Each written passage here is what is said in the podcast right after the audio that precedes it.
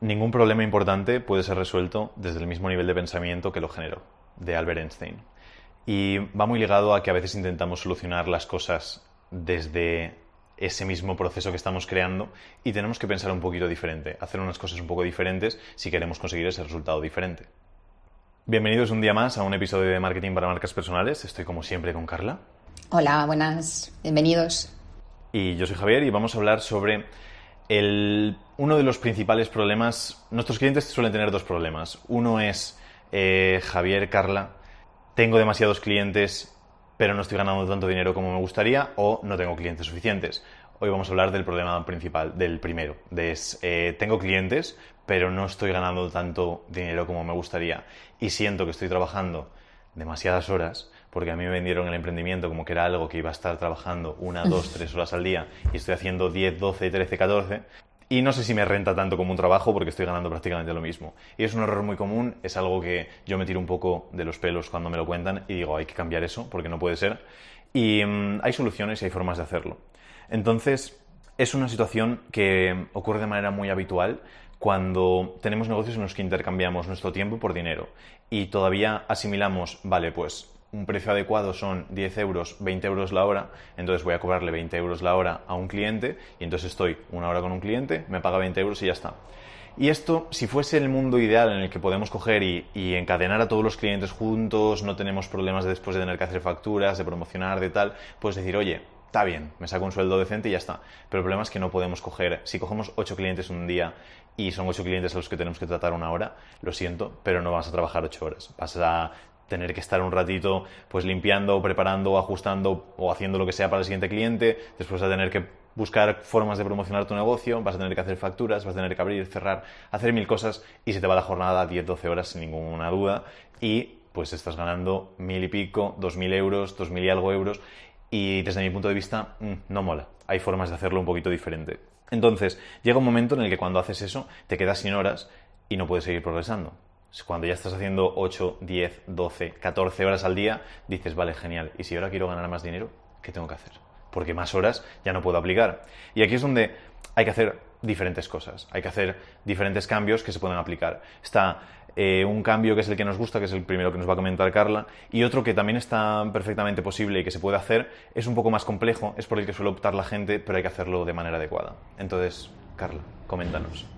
Sí, no, yo iba a decir que justo el término que has mencionado de intercambiar horas por dinero es algo que cuando comentamos con los clientes, estoy haciendo una videollamada con ellos, siento que les hace como clic la cabeza, ¿no? Que sí que cuando estás en esa dinámica de, vale, necesito más, más clientes, más clientes, más clientes, y es como la idea principal que tenemos de no estoy satisfecho con lo que estoy cobrando para todo el trabajo que estoy haciendo, solución, necesito más clientes. Y es como, no, error. O sea, y por eso la frase que decíamos al principio de Einstein, ¿no? De, es que le estás intentando solucionar el problema desde el mismo pensamiento en el que se originó el problema. Entonces, por ahí no vamos a conseguir la solución. Esto, por lo general, ocurre mucho en tema de entrenadores personales, en coach, nutricionistas, psicólogos, todo este tipo de perfil suele ocurrir eso, que empiezan con sesiones uno a uno y llega un momento en el que se saturan de esas sesiones uno a uno, pero todavía no están en una facturación en la que se sientan cómodos o que por lo menos no sienten que corresponde con todo el trabajo que están dedicando. Entonces, lo que decíamos, hay que hacer cambios, evidentemente tiene solución, pero pasa por movernos un poco. No es consigo más clientes, consigo más clientes, porque si no estamos en las mismas, pero cada vez más ahogados. Mm, las dos grandes opciones que tenemos son la primera, que es la que comentabas, de cambiar la oferta, que es la que más nos gusta a nosotros porque creemos que por lo menos en un primer momento es la más inteligente, ahora explicaremos por qué un poquito.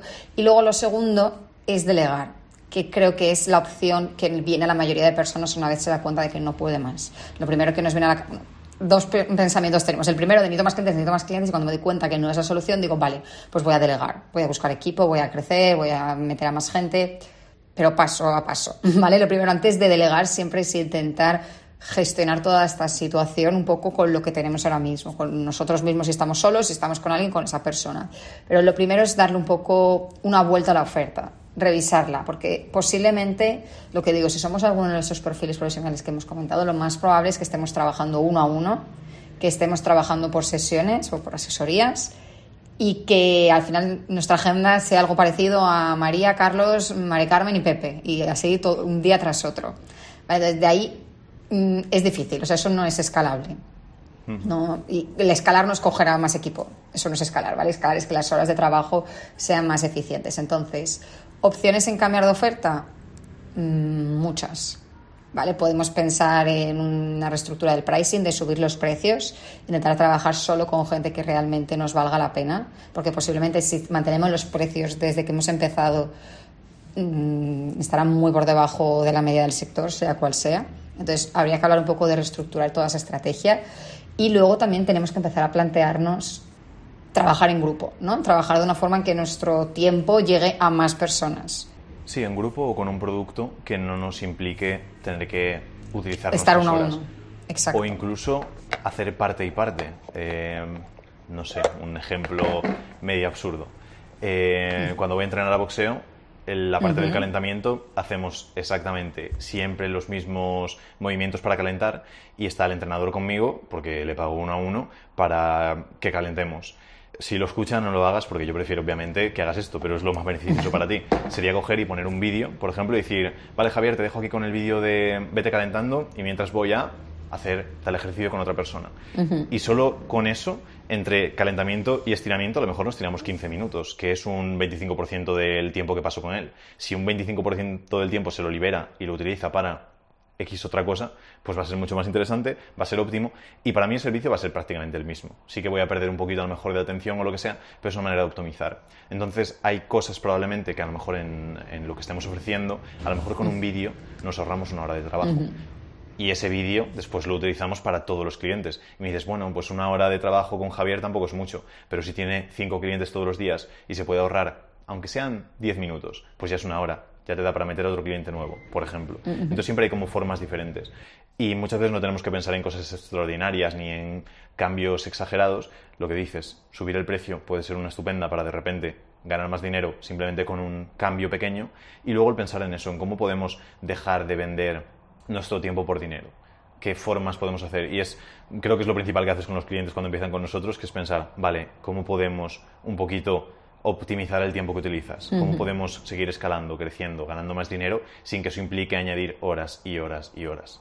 Un poco ligado a eso. De hecho, últimamente lo que pregunto mucho siempre es, vale, dime cuántos clientes más puedes tener. Y suelen ser muy pocos, suelen ser cuatro o cinco. Ayer una chica me dijo ocho, pero aún así siempre les digo, ¿y tiene sentido montar toda una estrategia de atracción, de conversión y demás solo para ocho clientes? ¿No tendría mucho más sentido tratar de darle un poco de forma a ese servicio y que me digas, no, Carla, me caben 50 más? Estupendo, entonces sí que tiene sentido trabajar. Es que si no, muchas veces, pues para tres clientes más que te caben, vas a ir agobiadísima o agobiadísimo y, y, vas a, y, ostras, la estrategia te va a suponer un esfuerzo al final. Entonces, pensemos antes de tratar de buscar a más clientes qué nos va a permitir conseguir aún más o qué vuelta le podemos dar al servicio para decir, no me caben 8, me caben 80 nuevos. ¿Vale? Sí, Importante. Es que tenemos clientes que gestionan 50, 60, 80, hasta alguno con más de 100 clientes y que le dedican tantas horas como el que tiene 10, 12, 13 uh -huh. eh, en los que trabaja y obviamente gana más dinero el de ciento y pico clientes que el de 13 uh -huh. clientes y el trabajo es, es, el mismo prácticamente. Entonces es una forma de tener una oferta adecuada para que sí que nos implique eso. Tampoco vender el tema de no vas a tener 100 clientes y vas a trabajar media hora al día, pero sí que el hecho de optimizarlo no. siempre para maximizar los beneficios dentro de nuestro negocio. Entonces intentar hacerlo de esa manera y cambiar la oferta a mí me parece fundamental.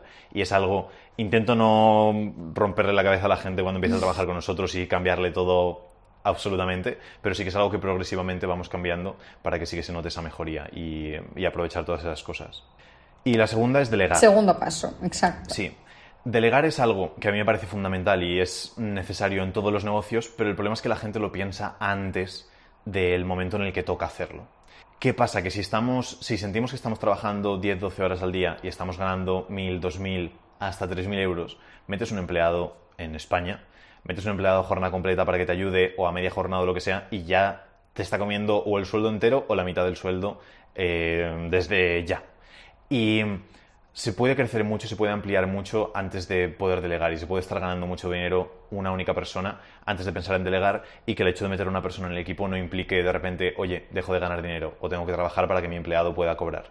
Entonces es algo que puntualmente sí que me gusta el hecho de delegar todo lo posible en gente externa o servicios externos, que es algo que, por ejemplo, lo hacemos sencillamente con la gestoría. Creo que no conozco a casi nadie que se lleve la propia facturación. Siempre tiene una gestoría que se lo realiza, son bastante económicas y te quita horas de trabajo. Entonces, esa parte de delegar, yo eso sí que lo veo bien. Todas las tareas que son externas y que puedes delegar a una persona fácil, guay. Pero el tema del servicio en sí, no es solo eso, el hecho de que tienes que, dar una gran cantidad de tus ingresos a una persona, es que es complejo encontrar una persona, educarla, formarla para que después pueda dar el servicio a la misma calidad y con las mismas condiciones que haces tú. Entonces, sobre todo, lo hago muy ligado, obviamente, a la parte económica, pero también ligado a la parte de servicio, que te tienes que fiar mucho de que una persona lo haga. Y mm, ayer, bueno, la mujer de Ormozi, de estaba compartiendo unas historias que estaba dando la conferencia y separaba los negocios en diferentes fases. Vale que es Estados Unidos y que es un poco diferente, pero él decía de cero a un millón de dólares al año, dice un único producto, es decir, una única oferta, único modelo de captación, único todo, una única persona o dos, dice todo uno porque se puede llegar a esos puntos. Y cuando ya estemos eh, pasando del millón, que si queréis en España pueden ser de los 10.000 al mes, es cuando nos planteamos, vale, genial, pues ahora vamos a ampliar equipo, vamos a hacer otras cosas, vamos a hacer tal. Pero hasta entonces una persona sola perfectamente puede si tiene una buena oferta, si está bien trabajado, si hay una buena estrategia detrás, etcétera, etcétera. Entonces es un poco mi visión en delegar. Quiero ahora tu opinión, Carla. No, yo sobre todo en la parte de delegar lo que veo es que aparte de que elegir la persona no lo veo sencillo, a no ser que la tengas delante, entonces en ese caso puede que te despierte un poco ese interés de, ostras, vamos a trabajar con esta persona. Por ahí creo que puede facilitar las cosas, pero si no, buscarla como tal por una necesidad real me parece complejo. Y luego creo que hemos mm. hablado en este podcast también del tema de delegar. Delegar no es sencillo, mm, requiere muchísimo tiempo, requiere muchísimo esfuerzo, requiere mucho estar encima y puede que incluso sea más complejo que hacerlo tú solo. Entonces, si lo haces, que sea porque realmente estás en un punto en el que lo necesitas y que ya hayas modificado esa oferta. No es que delegar no sea una opción, sino que creo que es más que dos opciones de o delego o cambio la oferta, creo que es más bien un proceso. Primero cambio la oferta y en el segundo paso ya tengo el delegar cuando tengo esa oferta controlada y en su mejor versión. Entonces, que si estás delegando antes de haber hecho esa oferta mejor, vuelve un pelín atrás, si ya tienes a alguien metido, pues ahí que se quede, pero bueno, revisa la oferta que seguro que puedes sacar cosas interesantes de ahí. Sí, yo lo noté con los primeros empleados, que sentía que estaba trabajando yo para ellos y que era como, ostras, es que me implica más tiempo a veces que el hecho de hacerlo yo. Y, y luego, pues obviamente se va elaborando, ese empleado se va educando, etcétera, etcétera, y acaba... Se va elaborando el empleado, a ver esa frase, vamos a, vamos a recrearla, que luego les van a decir algo. Va ese, se va haciendo, se va pues, acogiendo. quiero decir, va, cada vez volviéndose más profesional y todo, y después, yo qué sé, porque tú desde casi el principio ya eras prácticamente independiente, pero ahora puedo no hablar contigo en una semana y está saliendo todo correcto y perfecto. Pero sí que requiere un proceso esa parte y sobre todo cuando el empleado no es a lo mejor un super 10 extraordinario magnífico, que cuesta estar un poquito más detrás, etc. Y si ya estamos fastidiados de horas, ya tenemos mucho curro, estamos un poco hasta el cuello entre que no ganamos suficiente y qué tal, y encima nos metemos la responsabilidad de estar educando, formando a una persona, enseñándole todo el proceso, estando pendiente, controlando, nos vamos a quemar que sobre quemar tenemos que hablar en el próximo podcast. Es uno, que tenemos pendiente, además, ya desde hace un par de semanas grabarlo. Llegará pronto. Entonces, eh, básicamente es eso. El hecho de cambiar la oferta, si notamos qué pasa, habladnos, echamos un cable, somos buenos en eso. Y después, cuando llegue el momento, delegar también, que es fundamental, pero a su debido tiempo. Entonces, por mí eso es todo, Carla. por mí también. Nos vemos en el próximo. Tenemos pendiente el, el, de quemarse. Hasta otra. Chao. Chao.